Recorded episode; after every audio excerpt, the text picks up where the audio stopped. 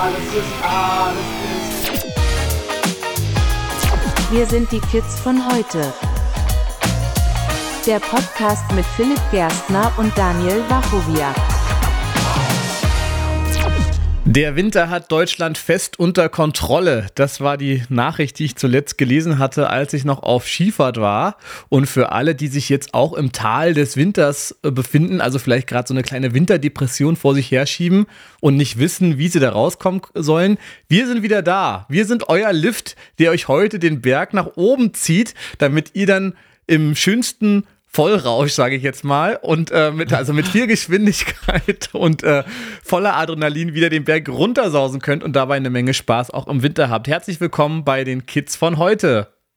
Ja, hallo und herzlich willkommen zu unserer zweiten Ausgabe. Wir sind die quatschenden Schneemänner und wir werden euch jetzt so richtig einseifen äh, mit unserem Lavafluss, mit, unserem, mit unseren Schneemassen an, an Labereien. Und gutes Stichwort, Philipp. Ähm, du war, kommst ja gerade aus dem Skigebiet. Ich meine, bei uns sieht das jetzt alles ja auch aus wie ein Skigebiet, aber So ist es. normalerweise ist es nicht so intendiert. Erzähl du aber mal, wie war es denn bei dir im richtigen Skigebiet in Österreich? Ich habe den Namen leider vergessen. Du musst mich jetzt vollkommen aufschlauen. Wir waren in Großaal, waren wir, im Salzburger Land. Aber nur kurz, ich will noch dazu sagen, eigentlich ist es der Horror für jeden Skisportler oder zumindest für uns, weil wir immer denken, jetzt hatten wir ja schon genug Schnee, jetzt wollen wir in Berlin nicht auch nochmal Schnee haben. Eigentlich sind wir dann mit Schnee durch für dieses Jahr. Aber es ist ja dann doch irgendwie, dann sieht die Stadt irgendwie dann doch schöner aus, wenn sie weiß ist, als wenn es so grau, matschig, pampig, bäh ist. Die Stadt, sieht, die Stadt sieht schön aus, sicherlich, aber die Folgen sind, sind das Dramatische. Ne? Ich also letztes Mal, also ich weiß nicht, da warst du, glaube ich, noch im, im, im Skigebiet und da war ja hier so eine Sauglätte und die kommt ja jetzt Ja. dann auch wieder. Und ich hasse ja Glätte. Also so Schnee ist okay. Obwohl, wenn man nicht vorankommt, na egal. Mein Glas ist ja halb, halb voll und von daher ist Schnee wirklich super momentan. Wir freuen uns alle darüber. Und äh, aber du nicht so, wie ich eben hörte. Du, du wolltest jetzt doch keinen Schnee. Ach doch, also wenn es so schön ist wie jetzt, ist in Ordnung. Schlimm ist eigentlich nur, wenn es dann schneit und dann so matschig, tauig ist und dann so nass. Ja. Aber jetzt, wenn es so ein richtiger, flockiger Schnee ist, der auch liegen bleibt, dann ist es tatsächlich schon ganz schön. Ja. Mein Urlaub, wie war der? Gute Frage. Ist ja jetzt ein ganz großes Thema. Du, wo soll ich anfangen? Ich weiß ja nicht, wo ich anfangen soll. Das ist wie bei mir bei der AIDA, ja. Man muss sich erstmal sortieren. Probier mal, ich gebe dir fünf Sekunden und dann geht's los, ne? Also, Okay, Los. nee, also erstmal, wollte ich ich habe ja schon mal, äh, es ging ja schon mal gut los. Wir sind ja irgendwie nachts um vier an einem Freitag losgefahren und ich habe tatsächlich bis nachts um vier noch unsere letzte Podcast-Folge geschnitten. Also ich bin äh, total übermüdet ins Auto gestiegen, bin aber nicht selber gefahren, durfte da selbst im Auto schlafen. Also von daher wollte ich nur noch mal zeigen, wie wichtig mir dieser Podcast ist, ja, dass ich hier wirklich bis auf die letzte Sekunde gefühlt äh, dafür sorge, dass das Ding dann doch noch live kommt, damit ihr uns beide hier schön labern hören dürft. Ja, also was, es ist irgendwie so, wenn man so in den Skiurlaub fährt, ich finde es immer so eine ganz andere, man taucht in so eine ganz, ganz fremde neue Welt ein. Es ist so, wie wenn man in Hogwarts durchs äh, Gleis 9 3 Viertel geht oder in die Winkelgasse und du bist auf einmal in so einer Zauberwelt, die da oft, also woanders gar nicht existiert, ja.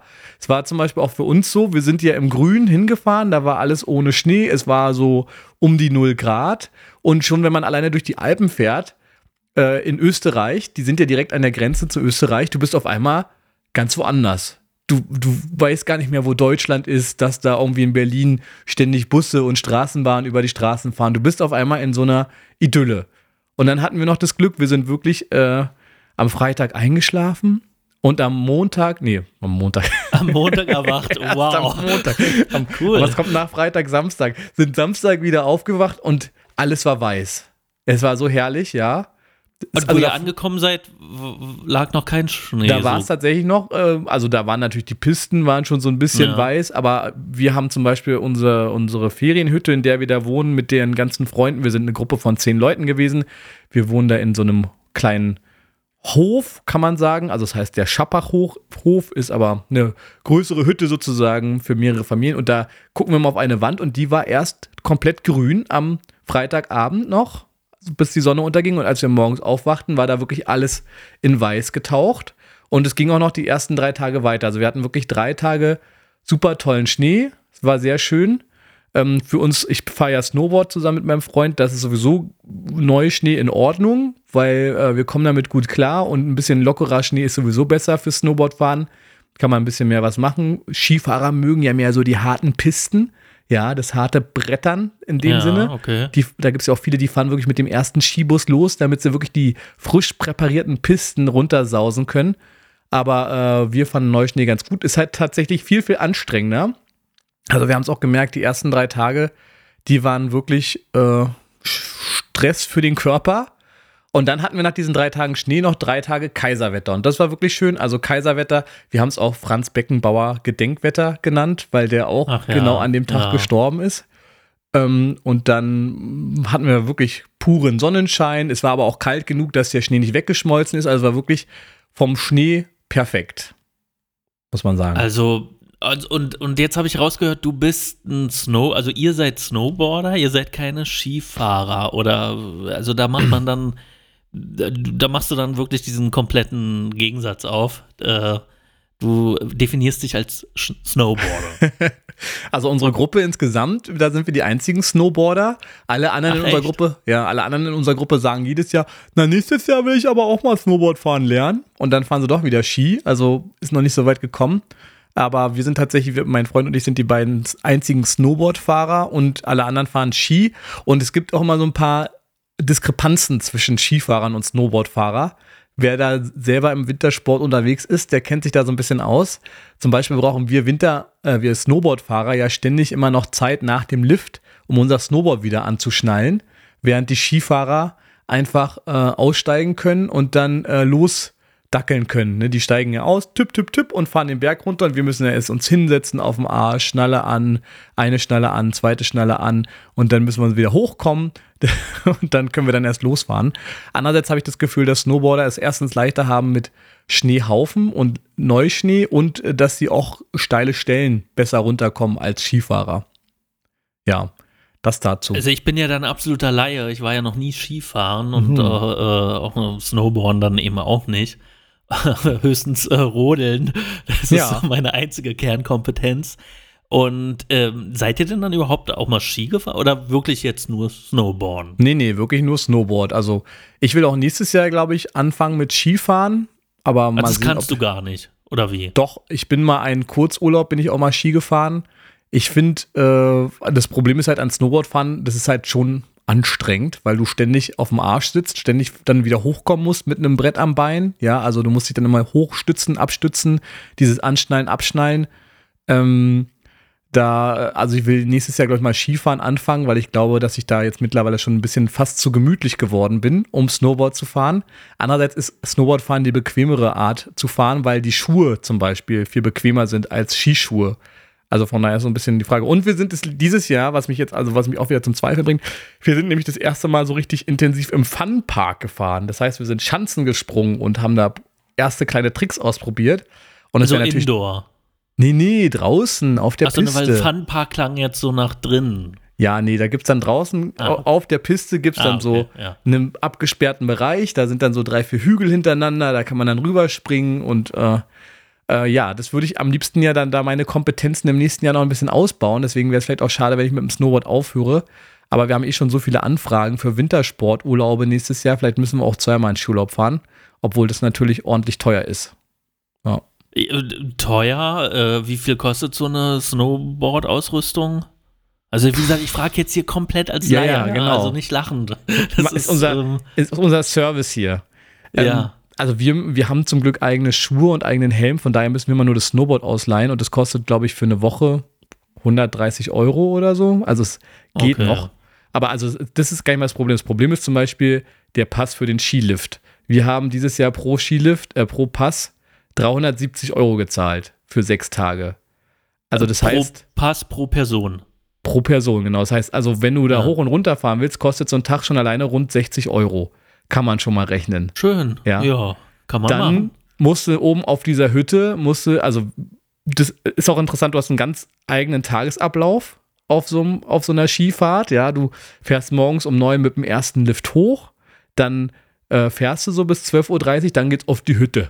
So, dann wird erstmal äh, zur. Sause, zur Jause heißt es bei den, nee, Après-Ski noch Ja. nicht, das ist noch nicht Ja. Après-Ski. Äh, dann gibt's eine Suppe, eine Kaspressknödelsuppe zum Beispiel, ja, Mm. oder irgendeine Gulaschsuppe mit Würstel.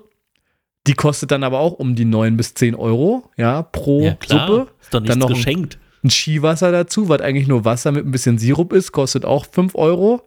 Ja, und dann äh, wird nochmal dann überlegen, alle nochmal, na, wollen wir jetzt nochmal fahren oder wollen wir nicht? Dann quälen wir uns meistens nochmal so eine Stunde. Und dann war es bei uns so, dass wir dann immer auf die gute Alpentaverne gefahren sind und da gab es dann einen Apfelstrudel und einen schönen, äh, eine schöne heiße Schokolade mit Schuss. So. Oh, Apfelstrudel mit, mit Vanilleeis wahrscheinlich auch. Ähm, Nee, mit Vanillesoße in dem Fall. mit die war aber ganz lecker. Oder es gibt ja noch, äh, warte mal, weil ihr ja in Österreich seid, warte mal, ähm, Kaiserschmarrn. Kaiserschmarrn, ja. Haben wir dieses Mal, glaube ich, nur ein einziges Mal gegessen. Aber ist auch, also man merkt auch tatsächlich die Qualitäten ne, auf den unterschiedlichen Hütten. Also Kaiserschmarrn kann man nicht überall essen. Kaspressknödelsuppe schmeckt überall anders. Das Schnitzel schmeckt überall anders. Also so, genau. Und dann, äh, das ist sozusagen der Ablauf. Und dann geht es nochmal einmal den Berg runter und dann geht es zurück nach in, sind wir zurück in unsere Hütte gefahren in dem Sinne und dann sind wir dann abends aber nochmal ins Restaurant gefahren. Also irgendwo da zu den einzelnen Na, um Wirten. mit der Gruppe auch mal zusammen zu sein, weil so wie ich das verstehe, wart ihr ja nur autark unterwegs. Nee, nee, Dadurch, wir waren schon immer in der Gruppe seid. unterwegs, auch auf dem Berg. Also wir waren, äh, wir zwei Snowboardfahrer zusammen mit so. mal vier Skifahrern, mal nur zwei Skifahrer. Also mal je nachdem, es sind nicht immer alle jeden Tag gefahren, aber wir sind schon in der Gruppe gefahren. Und äh, genau, aber zum Beispiel gab es auch viele Leute oder einige, die auf der Hütte geblieben sind, den ganzen Tag über unten im Tal, wo wir geschlafen haben. Und mit Das wäre denen ich dann dann gewesen. das wärst du dann. Ja, auch schön. Also ich habe auch tatsächlich überlegt, ob ich nächstes Jahr, ich bin ja auch schon nicht mehr der Jüngste, weißt du, ob ich nicht einfach Ja. mal so ein, äh, nicht jeden Tag fahre, sondern einfach mal so einen Tag äh, Ent Entschleunigung mache. Ja, Das- na, das, ist, das war doch bei mir bei der AIDA auch so. Was habe ich mich auf die Seetage gefreut, weil Ja. du musstest nirgendwo hin. Genau, ich meine also auch so, es es beruhigt auch so total, wenn man da in so einer Idylle lebt, einfach nur aus dem Fenster guckt, die weiß verschneiten Berge sieht. Also es ist wirklich wie so eine, wie so eine Märchenwelt, wenn man das hier, wenn man aus Berlin aus dem Fenster guckt, da hat man das ja auch einfach gar nicht, ja. Du guckst, denkst wirklich, du guckst in so ein Bilderbuch und du hast es Ja. hautnah und spürst es, machst das Fenster auf, da weht dir der frische Wind um die Ohren und, und in die Nase. Es war wirklich äh, idyllisch, kann man sagen, ja. Das, das kann ich so, das glaube ich dir aufs Wort. Hm. Meine Frage wäre jetzt nur, braucht man denn für Snowboarden auch ein, was braucht man denn? Braucht man überhaupt eine Art Führerschein oder so, ein- so, so ein, auch Nee. nochmal einen Pass, dass man überhaupt äh, fahren darf auf der Piste? Da kann jeder Idiot kann da runterrasen. Du. Jeder Also Idiot darum- kann also- da runter. Ja. Das ist Aber, natürlich ist, immer aber das man Risiko. muss doch, wenn man, ich dachte immer, man muss, also so ein Training ist obligatorisch irgendwie, wenn man, wenn man Ski Hm. Genau, also Skischule ist obligatorisch. Sollte man natürlich machen, sonst kommt man schwer den Berg runter. Aber ich habe zum Beispiel Snowboardfahren auch nur von meinen Nachbarn gelernt. Da waren wir drei Tage im Winterurlaub. Am dritten Tag bin ich den Berg runtergefahren. Also das geht dann Okay. schon. So Learning by Doing.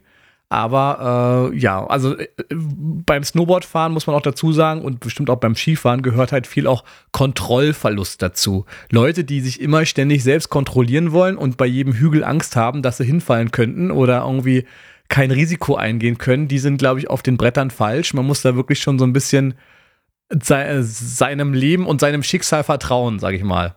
Ja. Ach, Wir waren okay. übrigens auch, ja, Nee, ich, ich, ich hatte jetzt nur gerade so, so die Brücke hin zu, zum, zum Glatt. Ich weiß nicht, ob du es mitbekommen hast, hier war es ja wirklich sehr glatt und es wird ja in Teilen Deutschlands auch wieder richtig glatt. Hast du Ja. denn da irgendwie Tipps, um nicht auf die Schnauze zu fliegen? Weil ich sehe da auch immer ganz unterschiedliche Menschen. Ich bin ja so der Übervorsichtige und fliege trotzdem auf die Fresse gefühlt und andere gehen so einfach rüber, als wäre nichts gewesen. Genau. Vielleicht hast du ja durch deine Wintersporterfahrungen irgendwelche Lifehacks. Ja, also ich glaube schon, dass es so, äh, also weil, weil du gerade meinst, du bist da so super vorsichtig. Ich glaube, da verkrampft dann auch der Körper und ich glaube, es ist einfach besser, locker zu bleiben und entspannt zu bleiben und so ein bisschen drauf zu hören, was die Füße machen. Aber wenn es halt ein bisschen rutschig ist, es auch zuzulassen. Ist ja genauso wie wenn du Auto fährst und irgendwie dann Aquaplaning hast oder eine glatte Stelle. Wenn du dann auch anfängst, wie ein Verrückter zu lenken und zu bremsen, dann fährst du ja erst recht gegen die Leitplanke. Da muss man dann das Auto auch mal ein bisschen schlittern lassen und hoffen, dass es sich wieder greift. So. Ne? So ist es beim Körper, glaube ich, auch und beim Snowboard und beim Skifahren auch. Da muss man halt mal kurz so drei Sekunden mit einem flauen Magen den Berg runterrasen und dann äh, hoffen, dass man da, also meistens, mir ist jetzt noch nie groß was passiert, äh, dann Dreimal Glück haben, dass man da wieder gut ankommt, ja. Aber was zum Beispiel auch interessant war, wir waren auch Schlittenfahren.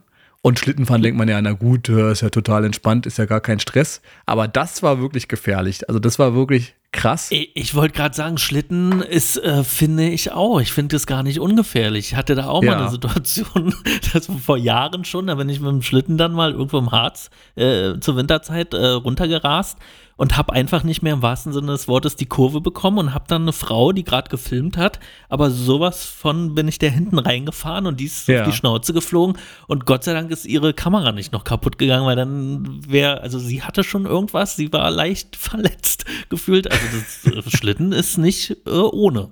Das stimmt. Also da gibt's dann auch, äh, also da nimmst du auch ordentlich Speed auf. Wir waren halt an so einem, an so einem Hotel. Die haben das so angeboten. Da bist du dann mit einem Traktor. Der Traktor hatte einen großen Hänger hinten dran. Die Oh, haben das vor ist ja zwei Jahren süß. schon mal gemacht. Ja, also Ja. nee, wirklich so, ein- so ein Planhänger. Und der Das fährt ist dann quasi die Banane in den, in den Sommerurlaubsorten, wenn du dann auf so einer Banane hinten drauf sitzt und von so einem Motorboot. Äh, So ein bisschen, Wasser. ja. Aber die gruselige Variante, weil der fährt wirklich äh, im Stockfinsteren, fährt er da den Berg in Schlängelinien hoch und runter. Der hat vorne nur so zwei Scheinwerfer. Du denkst hier, du landest jederzeit in so einem Sägewerk und wirst irgendwie in drei geteilt, ja. Du weißt nämlich gar nicht, wo der hinfährt. Du siehst auch nichts. Und dann fährt er da die Ding hoch, du links und rechts Abhang. Ja, man denkt auch jeden Augenblick, scheiße, was ist, wenn wir hier abstürzen? Wie schafft er das, den Berg runter? Und dann sind wir so irgendwie nach 20 Minuten angekommen. Da mussten alle raus aus dem Wagen und dann stand da so ein Haufen, so ein Berg Schlitten in dem Sinne. Und dann ging es die Piste runter. Aber es ist jetzt nicht einfach nur so ein kleiner Rodelberg, wie man sich das vorstellt, sondern wirklich eine präparierte Piste. Äh, links Abhang mit Bäumen. Also sobald du den, den Hacken ein bisschen zu sehr ins Schnee presst und dann eine Kurve machst, wärst du sofort zwischen den Bäumen verschwunden. Viele hatten auch ihre Helme auf. Wir hatten eigentlich das letzte Mal aus der Erinnerung, das ist nicht so schlimm, braucht man keinen Helm, aber dieses Mal hätte ich mir dann doch einen Helm gewünscht während der Okay. Abfahrt, weil man dann doch wirklich, also du nimmst ordentlich Speed auf und wenn dann so eine Kurve kommt und so, also da gibt es auch extra teilweise so Holzplanken an den Kurven, damit man da nicht aus der Bahn fällt. Also es war wirklich, Schlittenfahren sollte man nicht unterschätzen. Und wenn dann noch so ein Loch im Boden kommt und du dann so springst, dann Ja. äh, geht's auch schnell mal auf den Rücken. Also Ist äh, denn von euren Freunden, äh, gab es irgendwie einen Unfall oder so? Oder auch dreimal äh, auf Holz klopfen, dass alles gut gegangen ist? Wie, wie war's? Ja, genau. Also einen? Unfall gab es nicht. Wir müssen auch sagen, also wir sind auch mit so einer gemischten Gruppe unterwegs, also eine Altherrengruppe und äh, ein paar junge Leute. So, und die alten Herren hatten dann schon jetzt mehr oder weniger mal ein Knieproblem. Ich muss auch sagen, ich zähle mittlerweile auch zu den alten Herren. Während mich das früher irgendwie gar nicht so belastet hatte, habe ich jetzt aber auch, mein Knie hat sich schon gemeldet jetzt dieses Jahr. Und Schulterschmerzen hatte ich auch dann zwischendurch. Also von daher, vielleicht muss ich dann doch wirklich mal auf Skifahren langsam umsteigen, weil ich einfach zu alt werde für diesen neumodischen Sport da. Aber äh, nee, also zum Glück hatten wir toi toi toi keine Ja. großen Verletzungen. Na, das ist nie. doch gut. Ja, Dann, ihr hattet genau. keine Verletzungen, also wart ihr alle ready am Abend für Après-Ski, weil du in der letzten Folge irgendwie meintest, es ist so ein großes Ding für dich oder mit Vorsicht zu genießen. Äh, jetzt hau doch mal raus. Warum ist es mit Vorsicht zu genießen? Übertreibst du so dermaßen oder was ist da los? Warum ist dieses Thema für dich irgendwie gefühlt so ein, so ein großes Thema? Erzähl einfach mal. Ja, schön, dass du es ansprichst, Daniel. Äh, Ja. Ich glaube, jetzt kommt die Lieblingsstory, die alle aus meinem Freundeskreis schon nicht mehr hören können. Die Und ich kenne sie nicht. Ich Du kenn kennst halt sie noch nicht, aber ich erzähle sie dir, dir und, Und euch da draußen gerne nochmal neu. Und Zuhörer auch nicht. Also Genau. bitte. Also es geht gar nicht darum, dass es mit Vorsicht zu genießen ist. Ich bin der Meinung, Après-Ski ist ein absoluter Mythos. Après-Ski gibt's nicht. So. Äh, Habe ich jetzt erstmal eine Aussage getätigt. Ja, Punkt. Es okay. ist, ja, es ist so. These. Ich, also, These, genau. Antithese. Die jetzt behauptet Hypothese eigentlich, oder? Weiß ich gar nicht. Okay, ich will jetzt gar nicht schlau schwätzen. So, ähm, die Sache ist die. Ich fahre jetzt seit sieben Jahren, haben wir gerechnet, fahren wir in den Skiurlaub. Und jedes Mal, wenn ich in den Skiurlaub fahre, heißt es immer von allen Freunden, mit denen wir mitfahren, ja, und wir machen dann ordentlich Après-Ski, Après-Ski, Après-Ski, Après-Ski. Und ich bin jemand, der sagt, ja, machen wir, machen wir, machen wir, machen wir. So, wenn wir dann da vor Ort sind, ja, dann wird natürlich morgens um neun aufgestanden, dann wird fleißig Ski gefahren, dann gehen wir auf die Hütte, dann gehen wir vielleicht auch noch auf die Hütte und trinken einen Kakao. Aber Après-Ski findet ihr eigentlich dann erst, also entweder auf dem Berg statt oder unten am Berg in der Kneipe, in der Bar, wo dann auch so zu äh, auf auf den Berg und ober mit der Ski, wo richtig zu Après-Ski-Musik auch getanzt und gefeiert wird und da wird eine heiße Schokolade getrunken und da wird ein Schnaps getrunken und da wird auch Radler getrunken. Komischerweise haben meine Freunde dafür dann aber nie mehr Energie. So.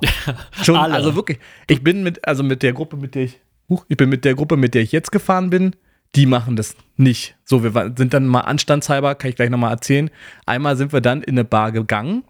Ich bin mit Studenten äh, gefahren, die haben auch groß erzählt, wir machen Après-Ski, Après-Ski. Einen Abend haben wir das gemacht, dann waren sie am nächsten Tag, hatten sie noch so einen Kater, dass sie nicht mehr fahren konnten. Seitdem haben sie dann gesagt, machen wir nie wieder. Also auch da war Après-Ski flachgelegt. Und letztes Jahr bin ich mit einer anderen Gruppe nochmal gefahren. Da war es so, mh, da haben sie sich auch erst dagegen gewehrt. So, da wollten, ach ja, jetzt, also haben wir dann schon nochmal irgendwie entspannten Kakao getrunken und einen Schnaps irgendwie danach, aber jetzt nicht so, wir bleiben da jetzt mal sitzen und lassen mal gucken, gucken mal, was der Abend bringt, sondern, ach na ja, und wir wollen ja jetzt auch duschen und es wird jetzt auch kalt und wir müssen ja noch Abendbrot essen, also lass mal lieber nach Hause. Also eigentlich wieder kein Après-Ski, bis wir dann tatsächlich den letzten Abend dann mal äh, auf so einer Alm geblieben sind und da dann wirklich äh, Après-Ski gemacht haben. Also gesagt haben, so Leute, jetzt gucken wir uns das hier mal an, was hier passiert. Und dann wurde dann auch ein bisschen was getrunken und getanzt. Und dann gab es da sogar noch so einen kleinen Club, den man am Anfang gar nicht so erkennt, wenn man gar nicht so lange da ist. Ja, also wir sind dann von draußen in so einen kleinen Club. Da wurde dann auch noch richtig getanzt, bis dann irgendwann um 19 Uhr, glaube ich, von der Location aus zugemacht wurde, weil die dann fürs Abendbrot alles vorbereiten mussten. Das war aber auch vollkommen in Ordnung, weil dann hatten wir schon alle Spaß, haben alle ordentlich einen getrunken, äh, waren gut dabei und dann äh, war das auch eine tolle Nummer. Aber sonst findet Après-Ski eigentlich nie wirklich statt, weil alle immer zu geschafft sind, keine Lust hatten. Auch in dem Ort, wo wir wohnen oder wo wir Skifahren jetzt wieder, da fährt der Skibus auch. Der letzte Skibus fährt um 17 Uhr und wir müssen noch wirklich zwei, drei Dörfer weiter. Also dann, wenn es beim Après-Ski losgeht, kommst du dann eigentlich gar nicht mehr da weg. Ja. Von Das daher ist der es Sinn dahinter. Das ist wahrscheinlich der Sinn.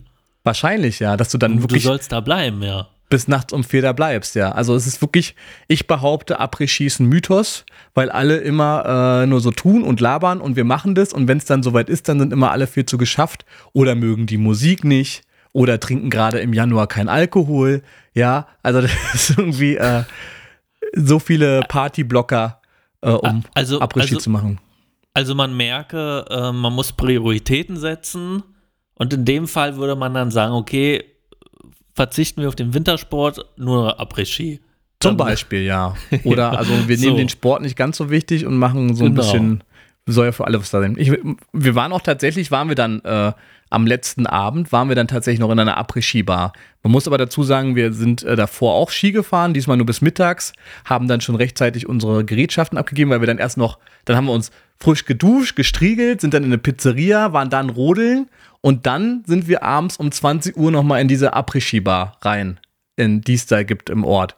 Und wir haben gehört, die machen immer bis um vier nachts. Und deswegen dachte man, na gut, können wir mal hingehen.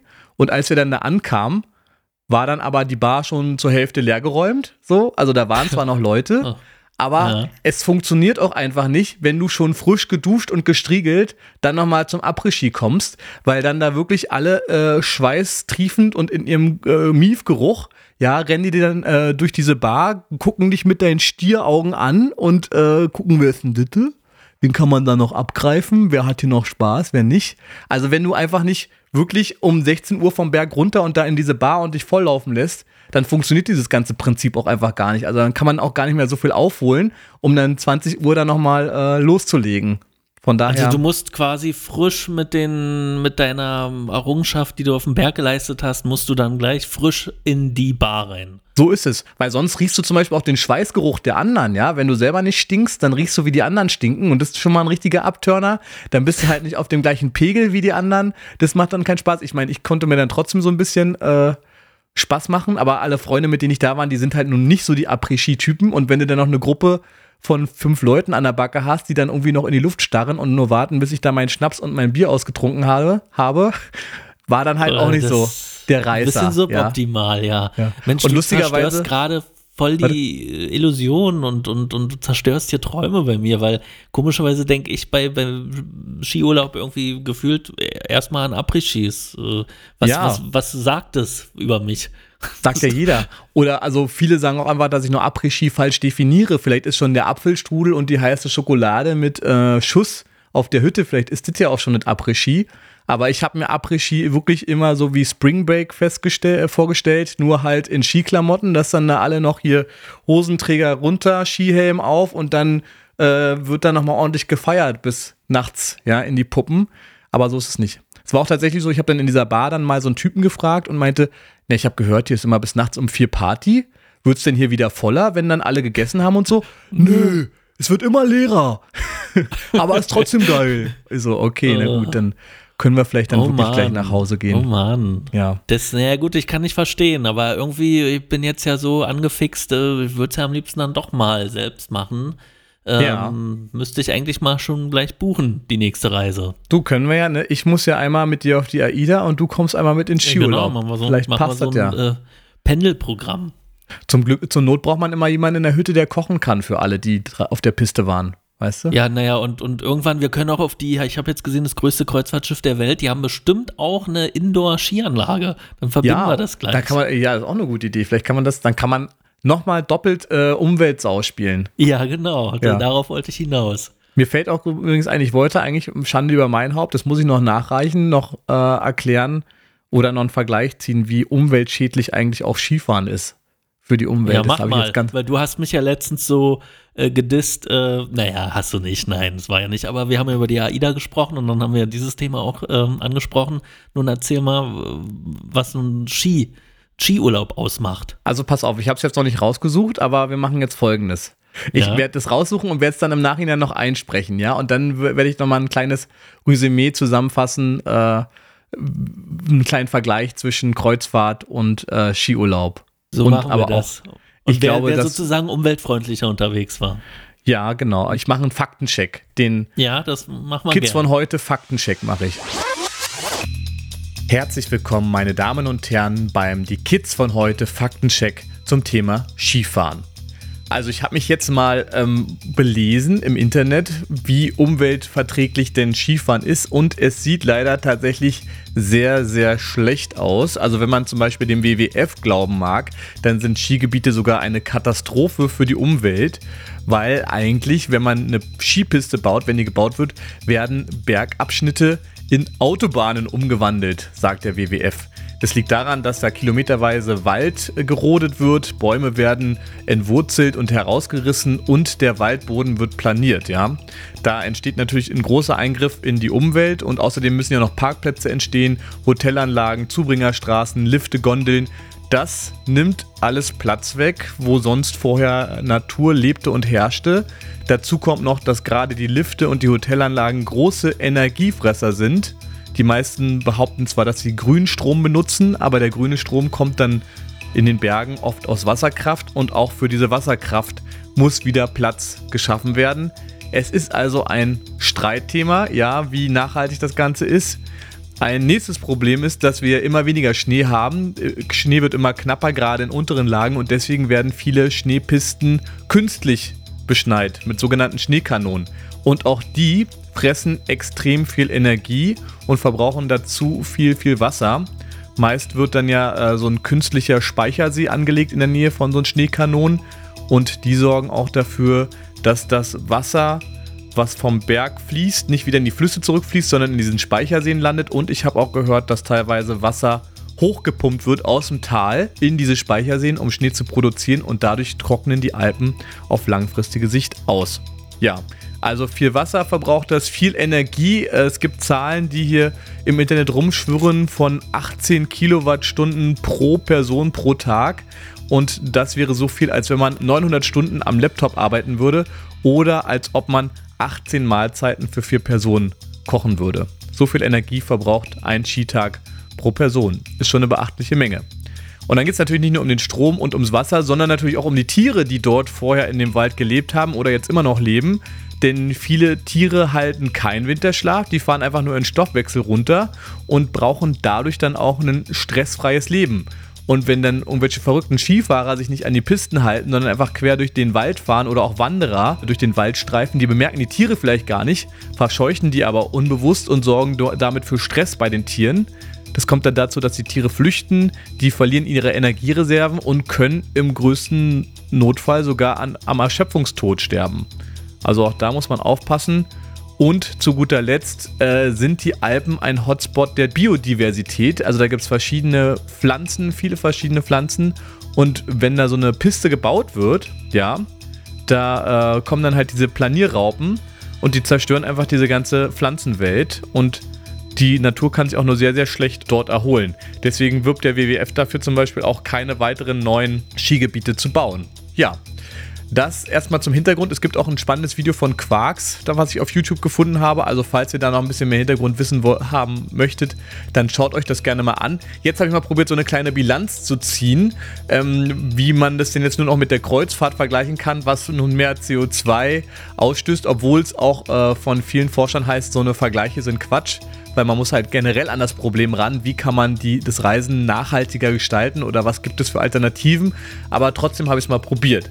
Das größte Problem am Skifahren ist tatsächlich gar nicht mal das vor Ort sein, sondern äh, die Anreise und zwar die meistens mit dem Auto stattfindet. 84% der Urlauber kommen mit dem Auto selbst angefahren, das meint zumindest das Bundesumweltministerium und äh, da entsteht der größte CO2-Abdruck.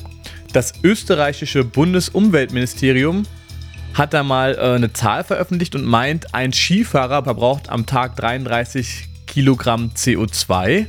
Allerdings meint auch das Internet, dass das Amt das natürlich ein bisschen verschönt, die Zahlen. Der WWF hat da eine ganz andere Rechnung und zwar sagt der WWF, wenn man 700 Kilometer mit dem Auto fährt, dann verbraucht eine Person ungefähr 300 Kilogramm CO2. Jetzt waren wir zu dritt in dem Auto. Das heißt, man kann diese rund 300 Kilogramm durch 3 rechnen. Das heißt, wir haben auf 700 Kilometer rund 100 Kilogramm CO2 verbraucht für eine Strecke. Wir sind diese Strecke natürlich hin und zurück gefahren. Also haben wir schon mal alleine für die An- und Abreise 200 Kilogramm CO2 verbraucht. Und ich hatte ja vorhin schon erzählt, dass die An- und Abreise das größte Problem ist beim Skifahren, beim Skiurlaub. Ich habe gelesen, dass alleine rund 50 Prozent der CO2-Emissionen auf die An- und Abreise zurückzuführen sind. Und deswegen kann man also grob überschlagen, dass wir pro Person insgesamt 400 Kilogramm CO2 für diese Woche Urlaub verbracht haben. Ja, ist jetzt vielleicht ein bisschen schwer zu greifen. Merkt euch einfach diese 400 Kilogramm CO2 pro Person. Und ich habe dann nochmal gelesen, wie viel man denn als Kreuzfahrer verbraucht. Und da schreibt der Spiegel, dass man auf einer Kreuzfahrt, auf einem Schiff, was 2000 bis 3000 Personen ungefähr fasst, ich weiß nicht, ob die AIDA von Daniel so groß war, aber da verbraucht jeder Kreuzfahrer 1,5 Tonnen CO2 für eine siebentägige Kreuzfahrt. Also ungefähr das Dreifache zum Skifahren. Also Daniel, wir könnten dreimal in den Skiurlaub fahren, anstatt einmal auf Kreuzfahrt zu gehen oder wir machen es noch besser und schauen uns nach äh, alternativen und nachhaltigen Urlaubsangeboten um. Das war der Faktencheck, liebe Damen und Herren. Vielen Dank fürs Zuhören. Also, das zu den Fakten zum Thema Ski und Kreuzfahrt. Und jetzt kommen wir mal zu unseren ganz eigenen Fakten, Daniel. Ja, das Jahr hat ja neu angefangen und wir hatten ja auch einige Neujahrsvorsätze. Wie sieht es bei dir aus? Wie weit bist du schon? Ja, das ist ein richtig gutes Thema, so ein richtiges Aufregerthema in dem Sinne auch schon wieder. Ich wollte ja, ich bin ja monkig unterwegs und bei mir muss es immer der Montag sein. Und ich hatte hm. alles schon datiert und so weiter und so fort auf Montag, den 8. Januar. Und dann hat es irgendwie nicht geklappt. No. So, 15. hatte ich dann keinen Bock und jetzt ist so der letzte Termin ist jetzt der 22. Januar, wieder ein Montag. Also ich habe hier ähm, bisher nicht doll verzichtet auf irgendwie Sü Süßigkeiten oder so und habe hab auch viel geschlemmt und ja, und Sport ist noch lange nicht äh, in Sicht. Also es beginnt ab 22. Januar das Ganze. Ah ja, okay. So, ja. Na, schauen wir mal. Dann, also wenn unser Podcast rauskommt, dann kannst du dir das ja nochmal anhören und dann weißt du nochmal Bescheid, äh, was ja, dein deswegen sage ich sowas auch immer und, und mache das so publik, weil dann denke ich mir, du hast dann irgendwie einen Druck. Aber nicht mal dieser Druck hilft. Es ist genauso, ich war letztes Jahr einmal im Mai im Fitnessstudio und dabei ist es dann auch geblieben. Und das habe ich dann auch so groß herausposaunt. Ja. Und nichts passierte danach mehr. Ah, stimmt, da ja. haben wir noch dein großes Comeback gefeiert, das war ja, ja noch letztes ja, es Jahr. War, es war ja ein Comeback, aber es war ein einmaliges. Das war's. Ich oh bin der beste Kunde, ich zahle jeden Monat, verursache da nichts und so weiter. Sponsor, du bist Sponsor sozusagen. Ich bin Sponsor, ja. Genau. Hauptsponsor. Ja. Sehr gut. Aber ich muss auch zugeben, dass ich mit meinen Vorsätzen auch noch nicht losgelegt habe. Ich wollte ja, eigentlich erzähl auch. Mal. Du wolltest ja am 15. Januar. Und der 15. Januar finde ich ja schon per se suboptimal. Der Ja. Montag, das ist immer der, warte mal, der zweite Montag im Jahr, Mhm. ist immer der Blue Monday. Oh. Der Blue Monday ist der deprimierendste und, und mieseste Tag des Jahres. Ist das Eben, so? Das haben, das ist ein bisschen fake, das haben englische Wissenschaftler irgendwie herausgefunden, kombiniert. Man, also schlechtes Wetter, Weihnachten ist vorbei, die Rechnungen liegen wieder auf dem Tisch, man ist wieder im Arbeitsmodus Ja. drin. Also Januar ist ja per se irgendwie eine mm, Scheißzeit, sag ich mal. Also ich mag sie nicht. Und nun ist nun bestätigt, dass dieser Blue Monday, der 15. Januar, da wolltest du mit deinen Neujahrsvorsätzen starten. Was Genau. ist es geworden? Ich dachte eigentlich, dass ja der erste Montag dann praktisch, ne, eigentlich der depre depressivste Tag ist, weil jetzt am 2. Januar, es sei denn, der 1. Januar ist direkt der, der erste, erste, ja, dann vielleicht nicht, aber sonst Ja. ist man ja, gehen ja die meisten schon nach dieser angebrochenen Woche wieder arbeiten und dann ist man ja depressiv. Und der 2. Januar, da ja, ist man noch dann ist man noch so motiviert, hat man trotzdem noch irgendwie so gute Impulse in sich, dass man Ah. sagt, okay, ich will starten, ich will neu durchstarten und dann am 15. spätestens so Mitte des Monats ist alles wieder dahin. da keine wurde man noch Ahnung. nicht so Aber das ist auch runtergezogen. fake, das ist so trivial, das ist, fake. das ist nicht wirklich bewiesen. Aber äh, war gestern bei uns Thema in der Redaktion, der Blue Monday. ja. Kam auch gut an, der Artikel. Okay, naja, gut, also erzähl mal, was ist an deinem Blue Monday passiert? Meinem, ich war gestern ja das erste Mal wieder arbeiten und ich dachte eigentlich, das ist ein guten Ta guter Tag, um wieder arbeiten zu gehen, weil halt Ja. alle schon im Trott sind. Aber ich habe mich auch am Sonntag tatsächlich davor wirklich gefühlt wie so ein Ferienkind, ja, wo die Ferien vorbei sind. Und Schlimm, dachte, oh, ja, schlimm. nee, morgen wieder arbeiten, obwohl ich wusste, es war jetzt nicht anstrengend, aber trotzdem war es dann so, äh, naja, auf jeden Fall habe ich meine guten Vorsätze auch nicht eingehalten. Äh, ich habe es jetzt auch erstmal verschoben, weil ja bei mir tatsächlich noch so viel Schokolade rumsteht. So. Und ich habe ja mir vorgenommen, diese ganze Schokolade erstmal wegzufressen, bevor ich äh, mit meinen guten Vorsätzen anfange. Und deswegen liegen die jetzt erstmal noch äh, brach.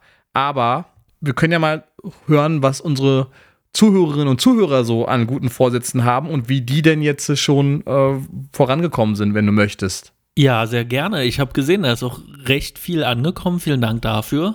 Mhm. Und ich bin gespannt, was äh, da so eingetrudelt ist. Dann starten wir mal die Kategorie Eure Meinung. Eure Meinung.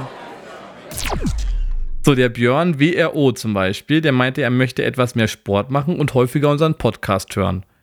So, Na, das ist doch schön. Das ist doch zwei gute Vorsätze. hoffen wir mal, dass er das auch macht. Und der Caparuccia, Roja32, oder der oder die, ich weiß ehrlich gesagt gar nicht, schreibt: Hallo, ich möchte mein Buch endlich soweit fertigstellen, dass es zu Testlesern gehen kann. Und äh, weiter geht's. Es läuft ganz gut bisher. Danke nochmal an Daniel für die inhaltlichen Tipps. Ach Kannst du so, dich an ja, was erinnern? genau, wir haben geschrieben. Ja, wir drücken dir die Daumen für dein Projekt. Alles Gute 2024. Wird dein Jahr. Also manche schreiben ein Buch, weißt du, wir wollen bloß ein bisschen fettlos werden und ein bisschen uns gesünder ernähren Ja. und andere Leute machen was Sinnvolles. Das sollten Ja, wir ist vielleicht doch, auch das ist doch schön, dass es, dass es auch noch Alternativen zu uns äh, gibt, sozusagen, äh, zu unseren banalen Vorsätzen.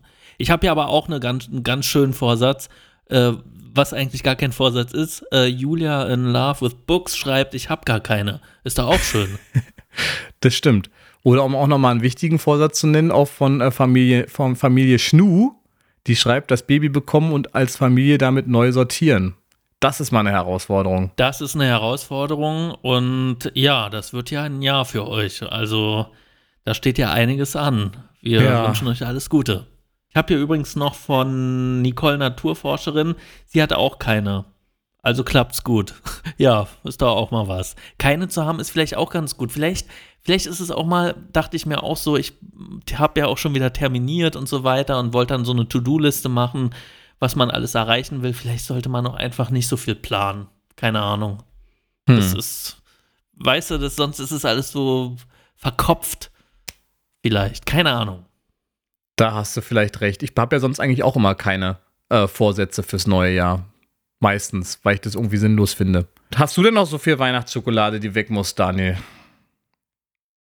Ähm, nö, bei mir ist alles äh, schon weggetilgt, aber ich Ach, echt? hol mir jetzt wieder was Neues. Also Nö, du, wir, wir treffen uns ja morgen, das können wir ja verraten. Da bringe ich dir mal so eine Ladung noch mit von mir.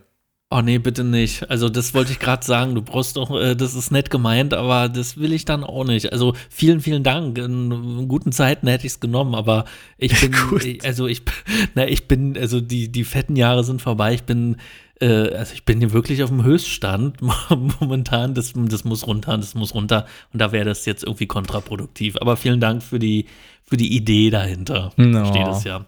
Also ich habe es ja bis jetzt eigentlich ganz gut tatsächlich auch geschafft, äh, Schokolade an meine Freunde zu verteilen. Da bin ich schon mal ganz stolz drauf. Wir hatten jetzt hier zwei Spieleabende bei uns zu Hause und da habe ich dann Schritt für Schritt so den Schokoladentisch hier angegriffen und habe da so ein paar Pakete aufgerissen, habe die immer so unterschwellig auf den Tisch gestellt oder habe dann immer so angeboten, es gab, wir hatten ein Spiel gespielt, da musste man, musste man immer was ziehen ich gesagt, und wer da was zieht, der muss hier auch aus der Schokoladenkiste was ziehen. Und das hat mehr oder weniger gut funktioniert. Aber ich musste schon mal nicht alles alleine essen.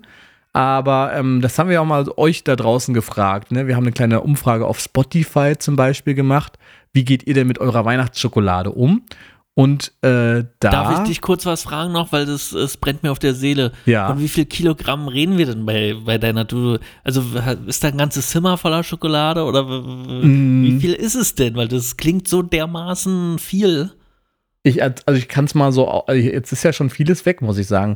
Und tatsächlich habe ich sonst die Jahre mal viel, viel mehr bekommen als dieses Jahr. Dieses Jahr ist eigentlich recht wenig.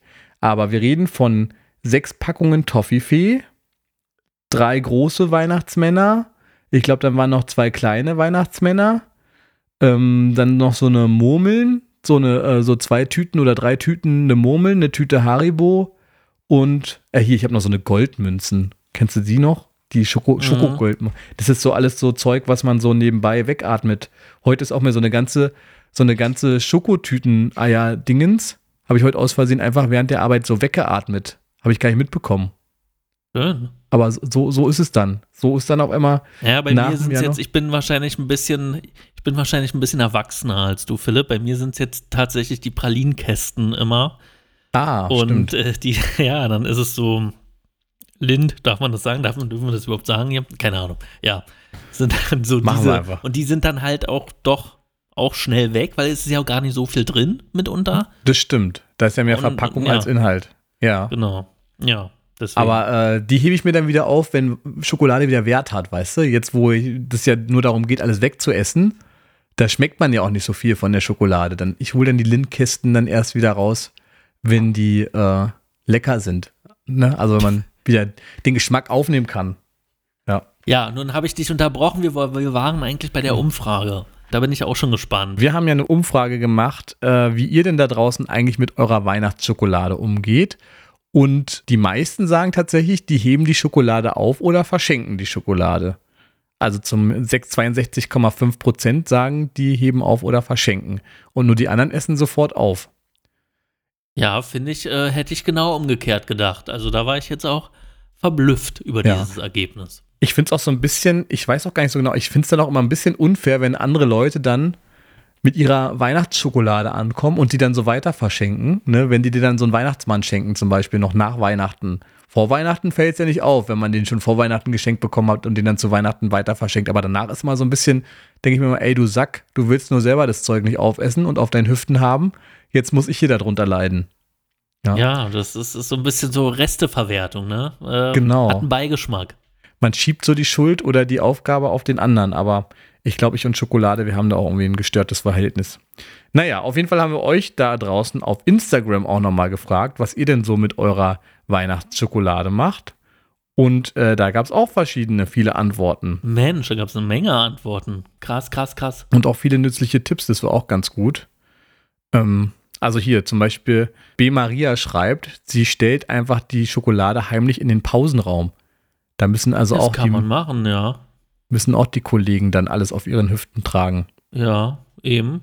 Man ähm, so wie so ein äh, wie so ein Elf oder so, so unsichtbar und äh, verschenkt trotzdem irgendwie was und keiner weiß, woher es kommt. Und irgendjemand wird schon essen, war? Also ist genau, auch kein Problem. So, so, ja. so ein Typ wie ich, der dann einfach, ja, nehme ich. Ja. Weg damit. Was ich auch eine gute Idee finde, ist von Familie Schnu wieder äh, ein Schokofondue draus machen. Ja. Oder auch nützlich. Im, in, in Kuchen verarbeiten, habe ich auch noch nie drüber nachgedacht, von Minimi. Genau, ähm, hier, ich habe so eine ähnliche Antwort zum Backen benutzen. Ja. Und irgendwas, ach hier, das, das fand ich noch ganz interessant von Viola 379. Den Weihnachtsmann Schoko, äh, die Weihnachtsmann-Schokolade als Brot- oder Toastaufstrich. Sehr lecker. Wie soll das bitte Als- gehen? Also so Nutella sozusagen, ne? Also Finde ich, finde ich ja sehr interessant. Ähm, Ja, aber macht ich, man hab das, ich noch nie, noch nie drüber nachgedacht und habe ich auch noch nie gemacht, wenn ich ehrlich bin. Aber macht man das dann äh, vorher warm, um das dann so dr- drauf zu schmieren oder ne, Ja, zerbröselst du den einfach nur oder? so und machst dann so einzelne Stücken drauf? Also da habe ich auch noch nicht. Das wäre mal interessant, wenn es da noch eine kleine Ausführung gibt. Sind wir da Obwohl sehr man könnte ja glücklich. auch mal, ich meine, das ist jetzt ein bisschen, stell mir gerade so vor, so zwei Brötchen und dann legst du dir da den Weihnachtsmann dazwischen, so wie so ein Hotdog. Und Ja. dann, äh, ob das schmeckt, keine Ahnung. Deswegen, ich habe ja früher als Kind, weißt du was, ich früher nur kurze Anekdote, so, ich habe als Kind wirklich eine Zeit lang mal, das war so, aber ich fand so geil diesen Geschmack, muss ich jetzt ehrlicherweise sagen. Ich habe mir mal Nutella genommen und darauf Sahne. Und äh, das, ist, das ist so Kindheit für mich noch. Aber Also Schlagsahne wieder- dann, oder was? Schlagsahne rauf, genau. Ei, und dann ei, ei. immer schön mit einem Löffel in die Nutella rein und dann nochmal Schlagsahne drüber. Also so richtig räudig, aber schmeckt Ja. jetzt leider. damals, wo du es dir noch leisten kannst, konntest. Ja, na jetzt. Figurlich. äh, Jetzt nicht mehr. Ich bin ja auch, also ich bin ja auch großer Nutella-Fan, schon seit Kindestagen an. Und ich habe auch ein ganz spezielles Nutella-Ding. Ich esse Nutella immer nämlich auf Käsebrötchen. Oh. Oh nee, das, das könnte ich gar nicht. Ich finde Käsebrötchen Das ist das Beste, schon was es gibt. grenzwertig und dann noch Nutella drauf. Boah. Doch, das ist so geil, auf dem Käsebrötchen Nutella zu essen. Das mache ich immer. Also auch jetzt, das, ich bin so richtig, wenn ich ein Käsebrötchen kaufe, dann kann ich diese obere Hälfte, wo der Käse ist, kann ich wirklich auch nur mit Nutella essen. Ich kann das nicht mit anderem Zeug essen. Ich muss das immer mit Nutella essen. Auch wenn ich mir so wie jetzt sage, ich esse keine Süßigkeiten mehr. Wenn da so ein Käsebrötchen liegt, das muss mit Nutella beschmiert werden. Butter Aber und Nutella. Ja, aber isst du Nutella noch oder so generell? Pff, mal mehr, mal. Also heute habe ich zum Beispiel tatsächlich auch Nutella gegessen, weil ich ein Käsebrötchen mir gekauft habe beim Bäcker. Oh Gott. Oh gab Gott. auch mal eine Phase, ich, da habe ich, glaube ich, fast ein ganzes Jahr lang keine Nutella gegessen. ja. Und äh, jetzt mal wieder, aber es ist jetzt nicht so, dass ich das ständig essen muss. Bei mir ist es immer nur in Urlauben oder so, dann im Hotel, aber sonst gar nicht mehr schon, als, weil ich als Kind das auch total übertrieben habe und dann immer so auch den Fehler gemacht, Toaststullen und davon wirst du ja auch nicht satt und dann Genau. gefühlt, ich, ich, ich glaube, ich habe manchmal so nach der Schule eine ganze Packung Toastbrot mit Nutella aufgegessen, das ist doch nicht normal. So, Ja. ja. Habt ihr denn da draußen noch spannende Nutella oder Nuss-Nougat-Aufstrich-Varianten? Könnt ihr uns gerne ja, mal es gibt ja erzählen. auch die Ostvariante, ne, Nudossi. Nudossi, oh, habe ich letztens wieder gegessen, weil ich dachte, ich probiere mal eine Alternative. Es war tatsächlich sehr eklig. Das schmeckt so irgendwie nach, nach Schmieröl irgendwie. Es war irgendwie, vielleicht habe ich auch die falsche Dose erwischt, aber es hat mir leider gar nicht so gut geschmeckt. Und wir werden übrigens nicht von Nutella gesponsert oder von Nein, Nestle auch nicht oder von so. Nudossi, äh, wir reden einfach über Schokocremes. Genau, richtig. Aber äh, ja, man, dürf, man wird ja wohl noch seine Meinung sagen dürfen hier. Wenigstens zu Ja. Schoko, Schokocremes, ja. Ja, genau. Nuss-Nougat-Creme. Also, falls ihr da draußen noch leckere Kombinationen habt, wie ihr eure Nuss-Nougat-Creme am liebsten esst, schreibt uns doch mal. So, was gibt's? Das finde ich auch ganz cool hier äh, von, äh, von Björn Hamann. Viel- Viele Grüße. Ja, Grüße Schokolade in Milch erwärmen. Zack, Kakao. Das ist eigentlich Ja, eine gute Idee. Finde ja. ich gut. Auch Ich hab- Kakao geht eigentlich auch immer. Könnte ich, Ja. ich meine, ich trinke gar nicht mal so viel Kakao, aber ist schon schön. Und vor allem jetzt, das habe ich auch irgendwie aus dem Urlaub wieder mitgebracht, Kakao trinken, obwohl es natürlich auch total ungesund ist. Aber das ist natürlich auch eine gute Variante. Da muss ich nämlich nicht das blöde Kakaopulver da extra reinkippen. Das wäre also eine Win-Win-Situation. Ne? Man Ja, trinkt einerseits stimmt. Kakao und ist andererseits die Schokolade los. Weißt du, was mir gerade eingefallen ist? Ich habe schon ewig nicht mehr, äh, wie, was haben die Amis immer getrunken in ihren Milchshake? Ist mir gerade eingefallen. Milchshake. Habe ich auch immer so gern getrunken. Tri- Hm. Aber ich meine, es ist auch nur Hüftgold am Ende wieder, aber trotzdem. Das stimmt, ja. Also lecker. viele tolle Sachen. Nicole Naturforscherin meint zum Beispiel auch noch, man kann auch ein schönes Mousse au Chocolat draus machen. Da kann man Ja. also richtig kreativ werden. Ja. Schön. Naja, so ist es, lieber Daniel. Ähm, Lieber Philipp, jetzt haben wir hier sozusagen ganz viel abgearbeitet von euren Einsendungen. Aber es ist ja noch was offen. Es sind noch zwei Fragen offen. Genau. Wir haben noch Fragen von euch bekommen und wir möchten die natürlich auch für euch beantworten. Ich hab da mal eine Frage. Wir als äh, Schloss Einstein-Darsteller von früher, wir haben ja auch eine gewisse Verantwortung und eine Pflicht, euch auch aufzuschlauen und aufzuklären, was da so hinter den Kulissen passiert ist. Und es gibt, glaube ich, auch wieder Fragen zum Thema Schloss Einstein, richtig, Daniel? Ja, wir werden es nie los und es ist ja auch gut so. Wir haben von der Lovely Rose 90, haben wir in dem Sinne keine Frage direkt bekommen, sondern eher so ein Diskussionsthema und mhm. zwar meinte sie, dass sie das doch sehr schade fand bei Einstein, dass einige Darsteller so äh, mir nichts, dir nichts von der Bildfläche verschwunden sind, so wie meine Rolle zum Beispiel. Leon, und, der Feuerwehrmann. Äh, und das regt sie mal zur Diskussion an. Ähm, wie, wie wir darüber denken oder warum das so war und welche Beispiele es da gibt, vielleicht auch. Ja, genau. Sie meinte zum Beispiel auch, dass es äh, cool war, als dann Christoph Kossig in Erfurt als Polizist wiederzusehen war. Mhm. Dass er da zwar nur drei Sätze gesagt hat, aber es war schön, ihn als Erwachsenen nochmal wiederzusehen.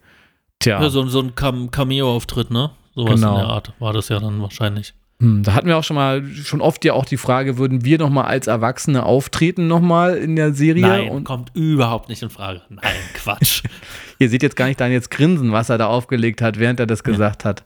Oder hast du jetzt endgültig abgeschlossen mit Schloss Einstein, Daniel? Nein, also ähm, ich weiß ja, ich fange mal an, also ich würde, ich würde nie Nein sagen. Also wenn, ja. wenn jetzt Schloss Einstein Erfurt auf uns, auf mich zukommt, ähm, ja. Mhm da ist, ähm, da ist Interesse vorhanden. Zumindest von meiner Seite aus. So, ich würde natürlich zumal auch Zumal ich ja irgendwie immer Lehrer werden wollte, auch hier privat, kann man das ja dann ganz gut verwirklichen mal, ne? Also für mich, ich habe auch schon eine Rolle, also für mich wäre es dann wirklich, äh, als Lehrer würde ich dann wiederkommen. Na, du kommst dann aber als äh, Feuerwehreinsatzleiter, kommst du dann wieder zurück, Ach wenn das, Gott. Ja, wenn das Schloss stimmt, brennt. Da haben wir uns ja drüber mal unterhalten. Ich würde ja nicht mal als meine Rolle wiederkommen. Ich würde irgendwie so. als was anderes, als ein neuer Charakter. Ganz fremd.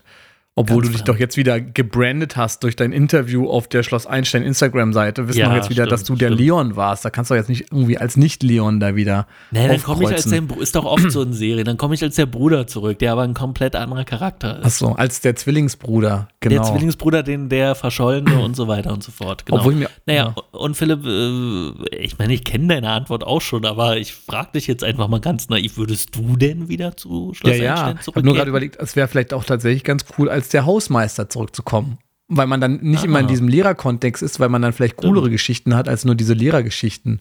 Weißt du, also vielleicht wäre das ja auch noch eine coole Sache. Ob die jetzt haben, ich meine, das war ja so traurig mit, mit, mit, mit äh, Gerd Schäfer. Ähm, ob da haben die eigentlich, weißt du das, haben die einen Hausmeister oder so? Gibt es die Rolle wieder? Das weiß ich nicht. Nee, da müssten wir mal in die neuen Folgen reingucken. Rein theoretisch. Ich weiß es, weiß es auch nicht.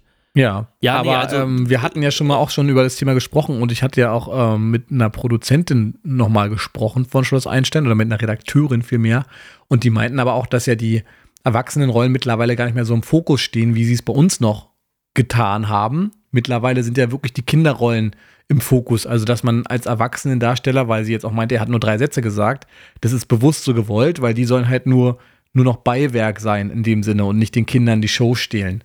Deswegen. Ja. Ja, was ich ja. allerdings auch ein bisschen schade finde, wenn ich ganz ehrlich bin. Also, ich finde so einen guten Mix schon ganz gut. Zumal ist ja auch interessant, äh, zwei Seiten zu beleuchten. So ein Internat hat ja nicht nur Schüler, da ist ja auch das Personal, was Stimmt. dahinter steht. Aber es ist wahrscheinlich trotzdem noch eine Kinderserie und äh, Stimmt. ist wahrscheinlich nicht das Ziel, die Erwachsenen noch mit daran zu kriegen und zu zeigen, wie so der Schulalltag in einer Schule hinter den Kulissen abläuft. Naja. Ja, und nun, nun kommen wir mal zu, zu, zum, zum anderen Dreh dieser Frage. Da ging es ja noch darum, mit dem spurlosen Verschwinden. Und ja. äh, da gibt es ganz viele Fälle. Ich meine, meine Rolle war auch, auf einmal war sie weg. Ich weiß gar nicht, wie es bei dir war. Du warst ja ziemlich lange noch dabei. Aber da gab es ja auch keinen Abschluss. Das hat der dann alles geendet. nee, Sinne. genau. Bei mir, ich war auch einfach weg. Ich habe letztens auch Folgen, nochmal alte Folgen gesehen. Ich kann mich aber auch schon gar nicht mehr daran erinnern, wo ich dann dachte, ach, da habe ich nochmal mitgespielt. Irgendwo auf dem Hof, glaube ich, wo dann schon die ganz Neuen wieder dabei waren. Glaube ich jetzt mich zu erinnern, irgendwie ganz grob. Ganz dunkel. Wo ich dann dachte, ach, da war ich jetzt nochmal mit dabei. Da konnte ich mich selbst gar nicht mehr daran erinnern, dass ich noch da war. Aber äh, ja, ich kann mich jetzt ja auch an meinen letzten Tag, ehrlich gesagt, gar nicht mehr so erinnern, weil es den vielleicht auch gar nicht so gab, sondern äh, ich war dann wahrscheinlich einfach raus. Ich habe es zwar irgendwann gespürt, dass ich auch merkte, okay, jetzt bin ich nun wirklich langsam mal zu alt und die Aufträge werden weniger. Und ist auch, also ich hatte dann auch meinen Frieden damit gefunden in dem Sinne. Und ich glaube, dann stand eh auch schon fest, dass es sowieso abgesetzt werden soll. Aber so den letzten Tag habe ich für mich jetzt auch nicht in Erinnerung.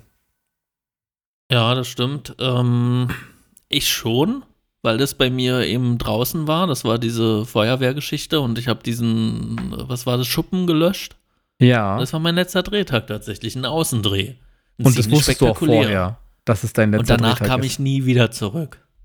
Aber wusstest du an dem Tag schon selbst, dass es dein letzter Drehtag nee, ist? Nee, nee. Also ich habe es geahnt oder vermutet, aber Ja. so ganz offiziell war es nicht. Und das fand ich halt doch schade. Jetzt auch im Großen und Ganzen, es ging ja nicht nur mir so, es ging ja vielen anderen auch. So ein spurloses Verschwinden, das ist schon schade. Also, ja, ich weiß nicht, vielleicht hätte man das auch erwähnen können, dann mal in einem Nebensatz oder so. Also ich bin so aus der Darstellerperspektive finde ich schade und aber auch eigentlich aus der Zuschauerperspektive, weil ja, ja, man ist ja mit den Charakteren irgendwie auch ein Stück weit Hm. groß geworden, wenn auf einmal die weg sind. Das ist schon komisch. Also irgendwie eine Form von Abschied finde ich immer gut. Ich bin ja auch kein Freund von so einem polnischen Abgang oder so, ne? Also ich muss mich immer ordentlich verabschieden und so ist es eigentlich auch auf die Serie äh, zu übertragen. Mit polnischen Abschieden kann man, glaube ich, zwei Tage Lebenszeit sparen. Habe ich irgendwo. Gibt's ja, es gibt Stimmt, so eine hatten Studie. wir uns mal unterhalten. Das in Ja. irgendeiner Folge haben wir uns da tatsächlich schon mal drüber unterhalten. Ja, Hast aber also ich glaube, es sind da auch einfach dafür, dafür zu viele Schauspieler und zu viele Rollen, um Ja, da jedem seinen Abschied noch vorzubereiten. Ne? Also und Wir waren man- einfach zu viele, obwohl, da muss man noch sagen, so ein bisschen unfair ist es auch. Manche haben dann eine riesen Story bekommen und Ja. andere sind einfach spurlos verschwunden. Das ist schon so ein Kontrast, ein gewisser. Naja, ich. aber rein theoretisch läuft, äh, die sind ja nicht verschwunden, die sind ja immer noch auf dem Internat, Ja. ne? Das darf man nicht Ja, vergessen. Das aber läuft von der Bildfläche auf jeden Fall. Hintergrund noch weiter, genau. Der Fokus lag dann halt woanders. Ja. Das stimmt. Ja, das war die eine Frage und jetzt kommen wir schon zur nächsten von Eileen. Mhm. Eileen hat uns auch eine lange Nachricht geschickt und ähm, Sie hat sogar sie zwei wollte- Fragen. Zwei Fragen, ja, genau. Ich, ähm, äh, ihr, ihr habt ja erzählt, dass ihr in einer Schauspielagentur wart. Konnte man sich damals auch einfach so anmelden, ohne vorher mit Schauspiel in Berührung gekommen zu sein? Und gab es irgendwelche Voraussetzungen, um dort mitwirken zu können? Zum Beispiel Wohnort, Vorerfahrung und so weiter. Ähm, Na, Hm. du warst nicht in einer Schauspielagentur, oder? Also ich Vorher nicht, danach dann. Nach Danach warst du. Einstein. Ich war davor schon. Und um es jetzt mal ganz kurz und knapp zu machen, also man muss, brauchte keine äh, Agentur, man brauchte in dem Sinne auch keine Schauspielerfahrung. Äh, der Wohnort, das war schon eine Voraussetzung, das musste alles in Berlin-Brandenburg sein. Schauspielerfahrung musste nicht unbedingt sein, du musstest dich halt beim Casting beweisen. Das ist so. Da, das war Dreh- und Angelpunkt. Und du musstest natürlich eine Art Typ sein, wa? Das, äh, Genau. Und was Genau. man nicht vergessen darf, man durfte nicht schlecht in der Schule sein. Das war auch noch ganz wichtig. Da ah, haben ja, wir drauf geachtet. stimmt. Man durfte nicht, äh, die Zeugnisse wurden auch kontrolliert. Die Zeugnisse Ja, so wurden kontrolliert und kopiert, und so abgeheftet. Und man musste auch immer regelmäßig zum Arzt gehen, dass auch äh, von der Gesundheit alles in Ordnung ist. Ja, also es gab schon gewisse so Voraussetzungen, aber so, ich glaube, fast die größte Voraussetzung war, dass du echt aus dem Berliner Brandenburger Raum kommst. Naja, eigentlich Also nicht mal aus dem Berliner Raum, sondern so, eigentlich war ja nur so Potsdam und Potsdam, Äh, Berlin, genau. Umgebung. Brandenburg ist schon zu weit gedacht. Du warst ja fast schon so Grenzgebiet. Nee, ich war auf der ganz anderen Seite von Berlin halt. Das war eigentlich auch nicht, Ja, eigentlich war ja. nur so Charlottenburg, Steglitz, so was so im Einzugsgebiet von äh, Potsdam, Babelsberg damals war. Studio Babelsberg, ja. Aber das haben wir einfach niemand verraten damals beim Casting. Ich hoffe, wir konnten die Frage gut beantworten. Jetzt hat sie ja noch einen zweiten Teil.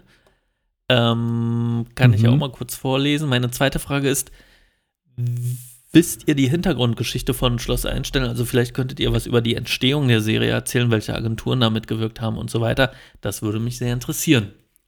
Hm. Ja, die Hintergrund. Ich glaube, das war so eine klassische Auftragsarbeit, oder? Also, ich jetzt einfach nur glauben. Ich glaube, dass äh, man wollte damals so eine Art. Mir ist was im Hinterkopf, so von wegen GZSZ für Kinder.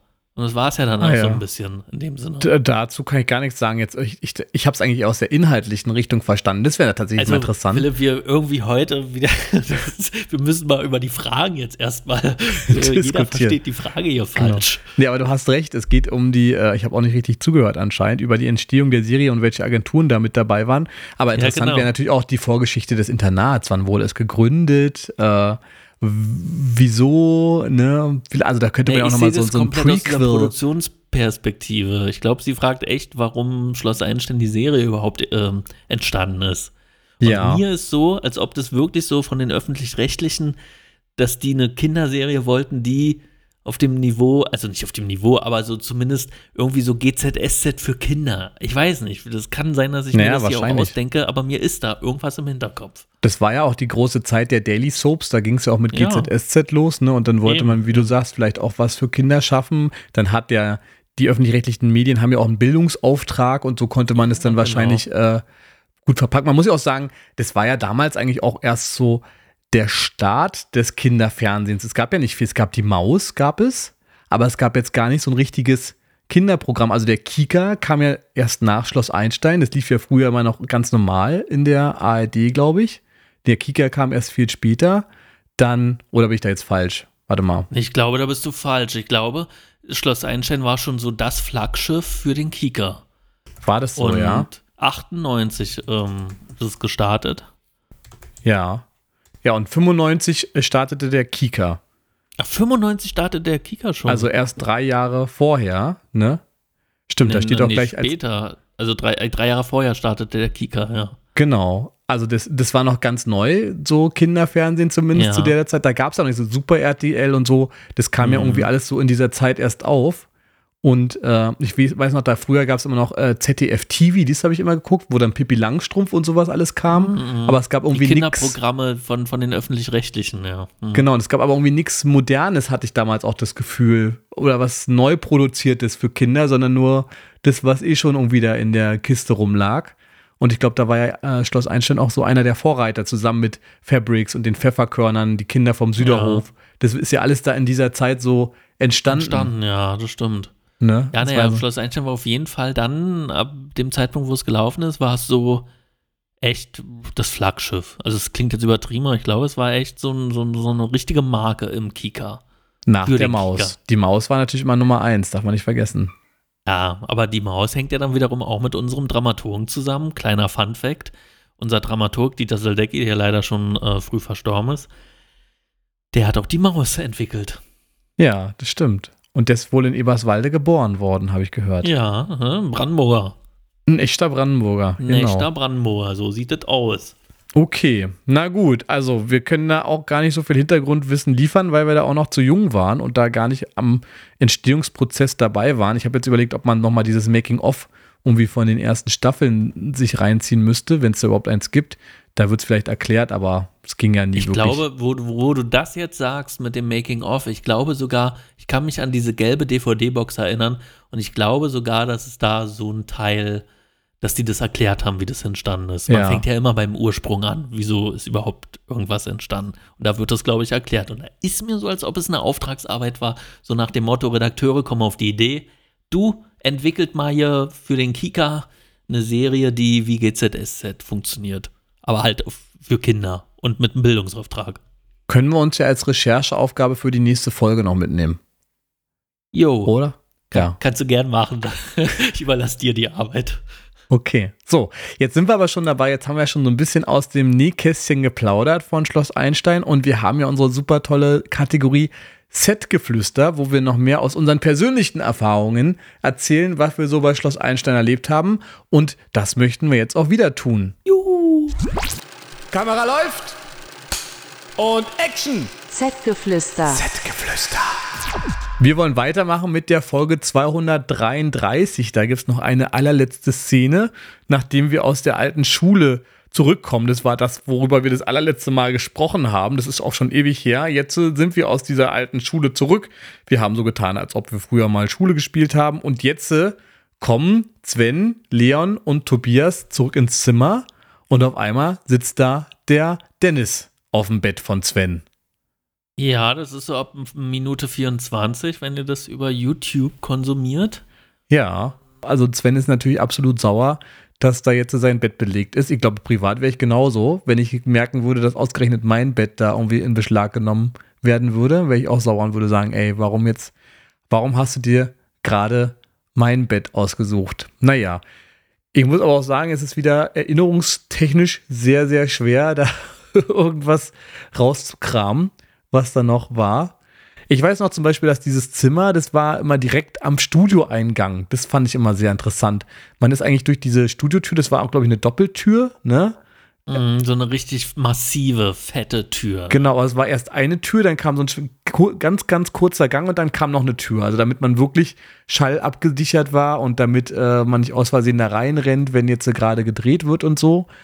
Und ähm, kaum, dass die Tür Aber dafür war. waren auch die Lampen da. Man hatte da drüber hing immer eine Lampe und wenn die auf air. Rot war, wusste man, okay, Aufnahme. Genau, Aufnahme stand drauf, genau, Aufnahme. Mhm. Und dann gab es immer noch so eine, so eine Hupe, weiß nicht, ob du das auch noch weißt. Das war immer ganz interessant. ja. Immer be Miep, miep. genau, bevor jemand, bevor was aufgenommen wurde, wurde immer gehupt, sodass auch alle im Studio wussten, so, Ruhe jetzt, jetzt nicht klappern, jetzt nichts umschmeißen, denn jetzt wird gerade gedreht. Und wenn man durch diese Studiotür durchgestolpert ist, kam man auf jeden Fall direkt in unser Zimmer. Ja. Aber ich muss sagen, dass auch das Zimmer ist irgendwie nicht so wirklich äh, eine meiner Lieblingslocations gewesen. Die fand ich eigentlich irgendwie immer, irgendwie immer doof, diese Zimmer, um ehrlich zu sein. nicht so Fandest doof du? wie das Bad und nicht so doof, äh, ja, nicht so doof wie das Bad, aber das ganz Zimmer. gut immer irgendwie. Echt, ja. Und jetzt im Nachhinein hat es auch voll so einen Sitcom-Charakter irgendwie, weil es ja wirklich, weil man Das so stimmt. wie, es war ja wie so eine kleine Bühne quasi. Ja, genau, ja, weil es Man- nach vorne so offen war, ne? Ja, genau. Die Ja. vierte Wand offen. Da, wo ihr ja Ähm. guckt, da ist ja sozusagen die Kamera und äh, guckt ins Zimmer hinein.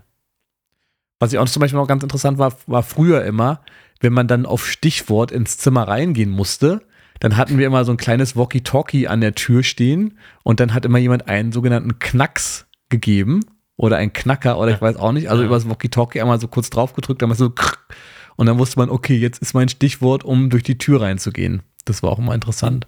Aber meistens stand ja dann dort, sofern ich mich noch erinnern kann, ähm, erinnern kann, ähm, auch der Setaufnahmeleiter oder irgendjemand vom Team stand doch meist auch dann noch Oh. bei dir und hat dir dann auch nochmal ein Zeichen gegeben. Auch das, genau, die haben mich nochmal ins Zimmer reingeschoben. Nee, also es war immer Und das war immer das, ich fand immer, weil du, wo du gerade sagst, mit Tür auf, Tür zu, das fand ich immer das Schlimmste, wenn man so, naja, wenn die Tür aufging und man wusste schon, was passiert, ne? Also, weil da musste man sich auf das Lachen auch verkneifen. Zum Beispiel, wenn, wenn, wenn ich jetzt die Tür aufmache und du stehst dahinter oder so, ne? Ja. Also jetzt weiß ich nicht, ob es so ein Bild mal gab, Ach so. aber das ist immer, das hatte immer was ähm, bisschen Blödes.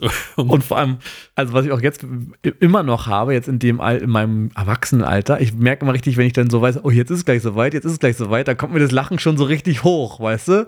Und dann Siehst musst du, du halt dann du? durch die Tür gehen und gerade im richtigen Augenblick das Lachen runtergeschluckt haben, damit du da nicht grinsend durch die Tür watschelst, weil, also, das ist so, so, ein- so ein Stressdruck, kann man fast sagen, der dich dann automatisch zum Lachen bringt, weil jetzt ist es gleich soweit, jetzt ist es gleich soweit und dann, Ja, ja. Bist du du da? weißt ja, was passiert. Das ist es Genau. ja. Du, du, du spielst, also du musst zwar so tun, als ob du nicht weißt, wer dahinter steht, aber du weißt ja alles. Und das ist, glaube ich, so richtig schwierig auch im Schauspiel. Türen öffnen Mhm. und die, die Bühne betreten, die Szenerie betreten, quasi. Und man muss vor allem auch sagen, also viele Serien machen ja so Massenproduktion, aber bei uns war es ja wirklich, wir hatten ja wirklich erst eine Stellprobe, dann eine Kameraprobe. Also bis wir es wirklich aufgenommen hatten, haben wir es ja schon wirklich drei oder viermal gespielt und dann war irgendwie von dem Spiel ja schon gar nicht mehr so viel übrig oder von dem, wie wir es ja jetzt im Theater genannt haben, das Entdecken, ja. Da war ja gar nicht mehr so viel, weil wir es ja schon fünfmal entdeckt hatten und dadurch auch recht eingespielt waren. Und du hast ja auch gesagt, Daniel, du hast zu Recht festgestellt, unsere schauspielerische Leistung war nicht gerade die allerbeste damals. Nee, ich, also, äh, wenn man sich das jetzt so anguckt, ähm, ja, wir rattern halt unseren Text runter. Ja. Ich, ich stehe da auch da wie so, ein, wie so ein Schluck Wasser in der Kurve. Also ganz, so null Körperspannung auch. Ähm, naja, ja, also äh, die, die Texte, okay, das muss man auch dazu sagen. Das ist vielleicht so ein bisschen auf unserer Seite dann das, äh, das Pro-Argument. Die Texte waren halt auch so ein bisschen, wie soll man sagen, so ein bisschen sperrig mitunter. Das stimmt, genau. Also zum Beispiel, ich wiederhole da irgendwie zweimal, äh, ich will jetzt, ich will jetzt mein Bett zurück oder gib mir mein Bett zurück, so irgendwie so wirklich aus dem Nichts heraus. Aber ich kann mich zum Beispiel auch noch an einen Satz erinnern, den, den, den habe ich heute noch im Ohr.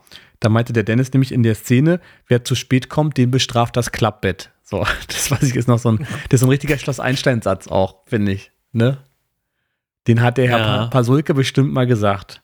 Das war ganz toll. Und ich habe mich auch entdeckt, dass ich an einer Stelle da auch äh, kurz vorm Grinsen war oder gegrinst habe, obwohl ich sauer sein muss. Also von daher, ja, schauspielerisch. Ja, das, das sieht man bei uns öfter, gerade wenn wir beide irgendwie miteinander äh, da auch äh, spielten. hm. Ähm, ja, ja, ich sehe gerade, wie du, ähm, ich sehe das gerade nochmal, äh, wie du da böse guckst und so ein kleiner, so ein kleines Lächeln nach hinten raus äh, kommt dann aber trotzdem noch. Ja. Aber ich finde es so interessant, Naja. weil ich war, eigentlich, ich war eigentlich schon damals als Kind sehr selbstkritisch mit mir, was die schauspielerische Leistung anging. Also ich fand das eh immer, dass ich immer schlecht gespielt habe. Und ich dachte, dass alle anderen um mich drumherum voll gut spielen. Aber jetzt, wo ich so im Alter sehe, merke ich einfach nur, dass auch alle schlecht gespielt haben. Oder zumindest, also schlecht ist ja jetzt auch wieder ein fieses Wort, dem den Fähigkeiten entsprechend, sage ich mal. Ne? Wir waren ja halt damals keine ausgebildeten Schauspieler und man muss natürlich, ich habe auch, ich weiß gar nicht, was ich für einen Film letztens gesehen habe, da auch von einem jungen Kind.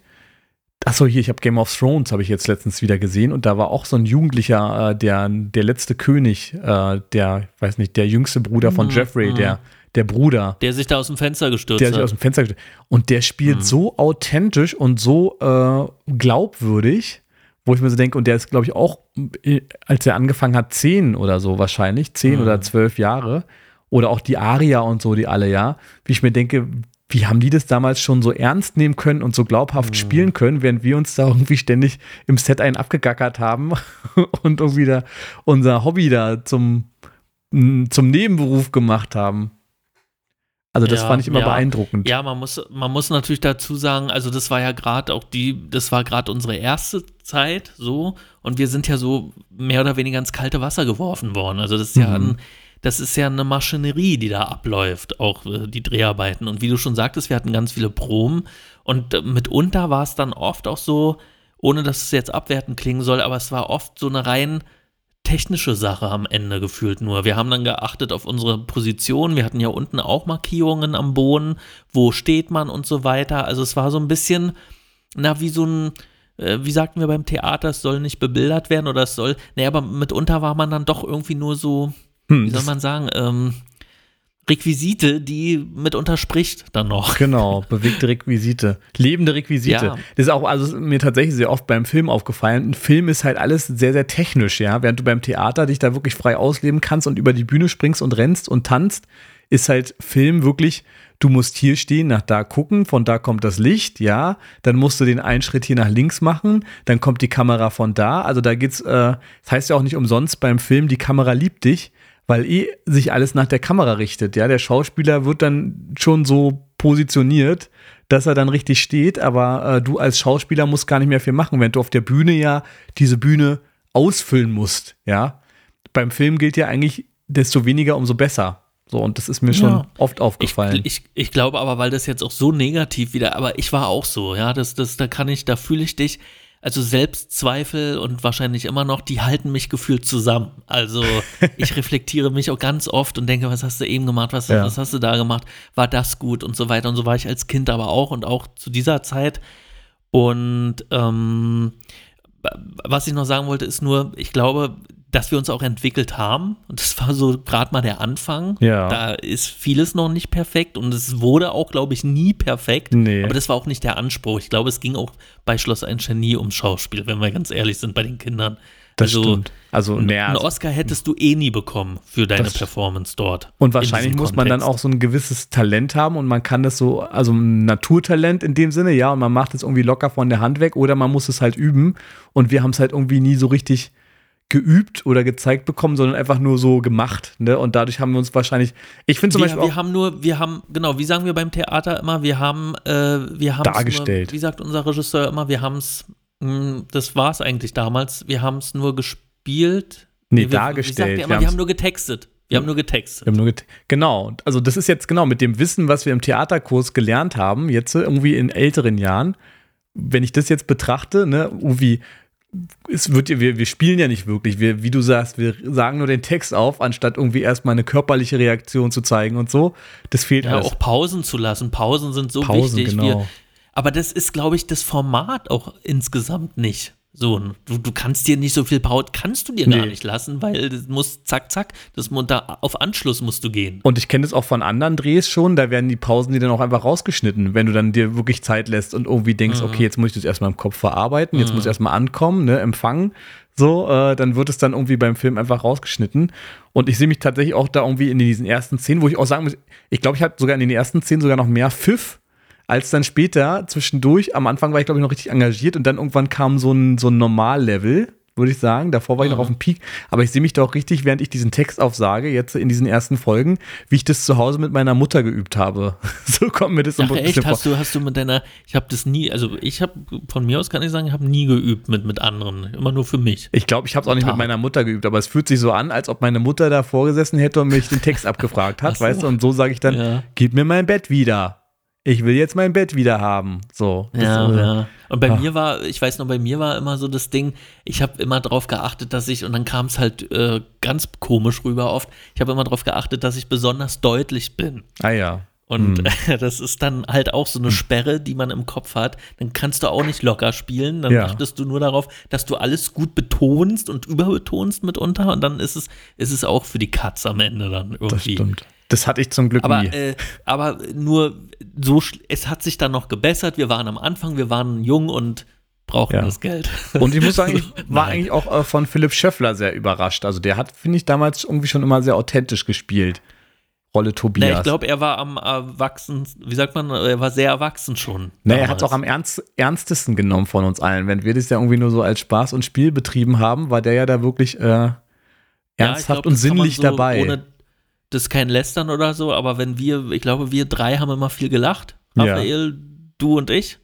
Und er hat dann gar nicht mal so viel mitgelacht oder war dann schon wieder ernst und in, konzentriert, äh, er war konzentriert. konzentriert. Er war eben konzentriert, genau. Und das ist es auch so. Wir waren, ich war auch oft total unkonzentriert. Und du ja auch ja, wahrscheinlich. ja, genau. Naja, hat dann auch die ein oder anderen zur Weißglut gebracht da im Studio.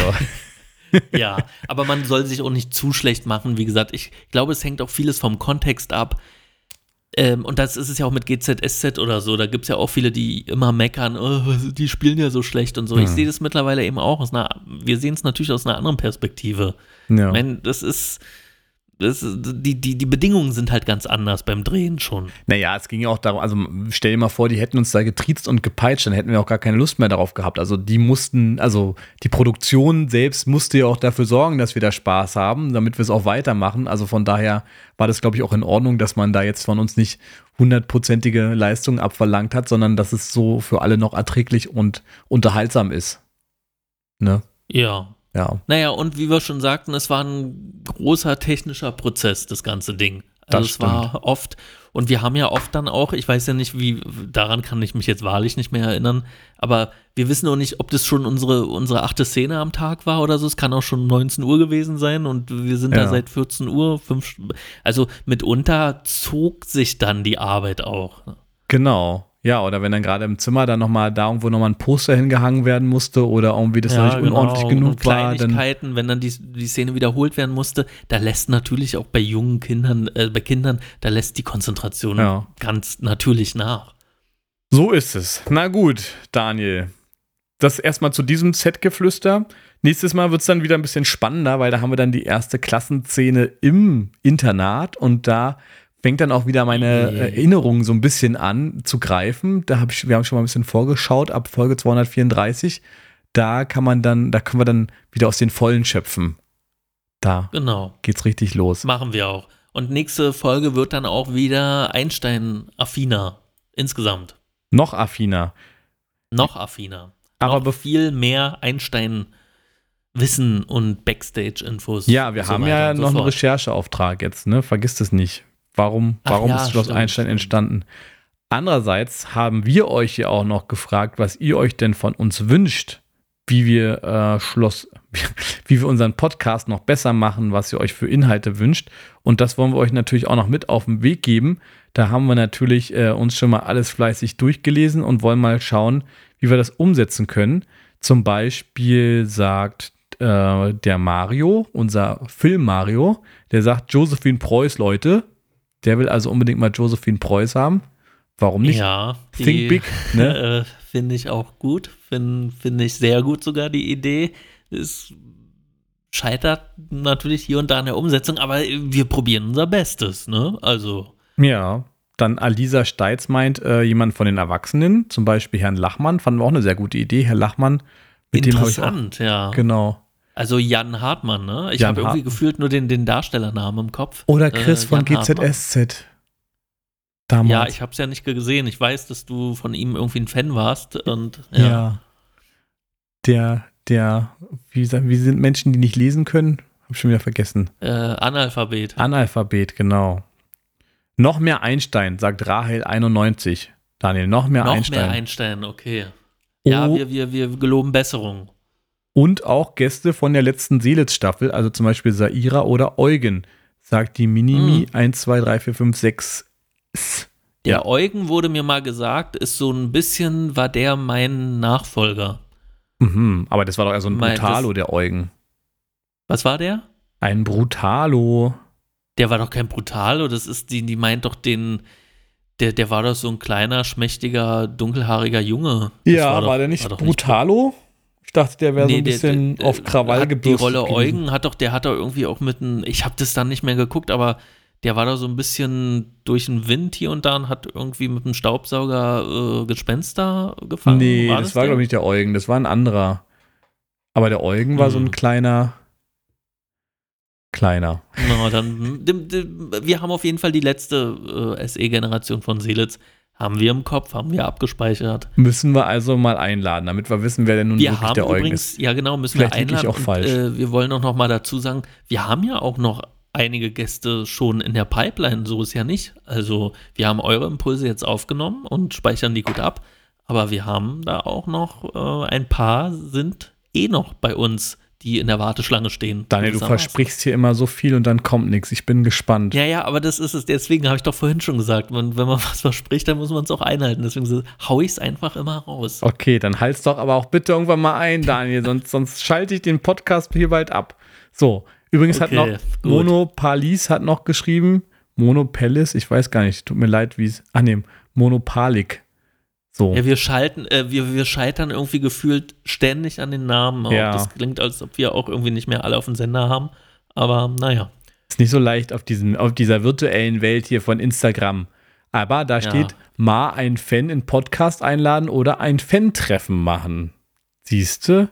Das ist doch eine sehr schöne Idee. Naja, so ein Fan-Treffen, ähm, das ist doch wirklich, das hat doch was. Ich äh, denke da irgendwie gleich an den Sommer und irgendwie auch an das Jagdschloss Grunewald, aber das sind jetzt erstmal nur so spontane Gedanken, die mir da in den Kopf schießen. Ja, Keine Ahnung. schauen wir mal, was der Sommer bietet. Schauen wir mal, das ist ein schöner Gedanke. Genau. Okay, Daniel. Also nächste Woche dann wieder mit jemandem von Schloss Einstein. Hast du uns jetzt versprochen? Ich bin gespannt. Naja, nächste Woche nicht. Äh, So, so schnell schießen die Preußen nicht. Also, der nächsten Folge. In, in, in zwei Wochen. Ja, du weißt doch, mit Woche meine ich immer nächste Folge. Ja, naja, aber dann wollen wir auch mal korrekt sein, ne? Wir wollen Okay. ja hier äh, ganz korrekt den Podcast beenden. Ei, ei, Sir. Ansonsten, genau, beenden war schon unser Stichwort. Wir machen jetzt einfach hier mal wieder Schluss, würde ich sagen. Wir haben ja viel heute Neues gelernt, viel erfahren. Ähm, Ja. Und nächste Woche gibt es wieder was Neues. Ansonsten, falls euch Nächste unser Folge, Podcast gefällt, abonniert uns doch gerne auf äh, Spotify oder wo Instagram. auch immer ihr uns hört und aktiviert die Benachrichtigungen. Gibt uns gerne auch eine Bewertung und guckt mal auf Instagram vorbei. Da gibt es uns auch Genau. unter die Kids von heute. Da gibt es auch immer mal wieder Content. Da könnt ihr uns folgen und äh, da wird es bald auch mehr geben, ja. Das verspreche ich jetzt mal, weil das steht schon la ganz lange auf meiner To-Do-List, dass ich da mehr Content äh, produziere für unseren Instagram-Podcast. Nee, äh, Post, ihr wisst schon, Account. Oh, äh, Insta, Insta-Account. Ach, das ist alles kompliziert. Ja, Leute. wir, sind der modernen Welt nicht mehr gewachsen. Ich will wieder zurück in Nee. die Berge. Da war, Ja, zurück aufs Schiff oder in die Berge, wie auch immer. da ist noch alles selig und ruhig. Da. Übrigens, äh, das, das wollte ich noch sagen. Ähm, geht es ja auch so, ich bin ja so ein Filmfan, weiß ja, Serienfan. Gestern liefen die Emmys, äh, dann habe ich die Golden Globes verpasst und so weiter. Das war früher, will ich nur sagen, das war immer, ich wusste immer, wann was kommt und habe das auch Mhm. immer geschaut. Mittlerweile zieht alles an mir vorbei. Und ich bin gar nicht mehr auf dem Das Laufenden. Leben zieht an dir vorbei, Daniel. Ja, und Serientipp bei den Emmys abgeräumt, Succession. Und du hast es so schlecht gemacht. Oh also, ja, das ist wieder der wirklich. große Abräumer gewesen. Ich gucke jetzt auch wieder mittlerweile andere Serien und merke auch, wie ich mich da wirklich durch Succession durchgequält habe. Also ich bin echt froh, dass ich das abgeschlossen habe. Kann es immer noch Ach, nicht hast du alle nachvollziehen. jetzt gesehen, ja? Ja, ja, ich habe hab schon durchgeguckt, genau. Ah. Jetzt gucke ich gerade Homeland zum Beispiel und da passiert wenigstens was. Das ist auch eine Serie, wo man mal Homeland hingucken war die- muss. Homeland, nur kleiner Fun-Fact, war die erste Serie, mit der ich dann praktisch so vor, wann lief die? 2011 oder so? 10, Ja. also schon ewig, gefühlt ewig her. Da ist sogar noch Timothy Chalamet ganz jung mit dabei. Ja, als genau, der war irgendwie so als junger Soldat oder so. nee, der? Sohn vom Vizepräsident. Ach, Sohn vom genau, ja, ja, ich weiß, der hatte als mh, und dann Brody und so, ne? Und, und hier Brody Claire ist der- Danes. Mhm. Genau. Naja, Ja, gute Serie. Fand ich damals auch gut. war dein Einstieg in die Sucht. Einstieg in die Seriensucht, weil ich weiß noch so, irgendwie dachte ich immer auch, naja, Serien, ich gucke lieber Filme. Und dann so mit Homeland hat es tatsächlich dann angefangen. Das stimmt, ich habe auch mal die erste Staffel Homeland gesehen und dann habe ich es aber irgendwie abgebrochen und jetzt dachte ich mir, jetzt muss ich das mal weiter gucken. Jetzt. Und dann kam so House of Cards und, und dann Genau. ging das ja alles los. Ja so Mittlerweile viel sind ja dann. auch die Emmys, die sind ja viel wichtiger als die Oscars. Die sind ja Aha. viel, viel wichtiger. Siehst du? Okay, kannst Gut. jetzt alles noch nachholen. Ja. Ja, mache ich jetzt. Alles mach ich klar. jetzt sofort, nach unserem Podcast. Dann vielen Dank fürs Zuhören da draußen und äh, wir freuen uns, dass wir euch dann in der nächsten Folge auch wieder begrüßen dürfen, die dann in zwei Wochen läuft. Und bis dahin wünschen wir euch eine schöne Zeit. Alles Gute und kommt gut durch den Schnee. Rutscht nicht aus. Ciao.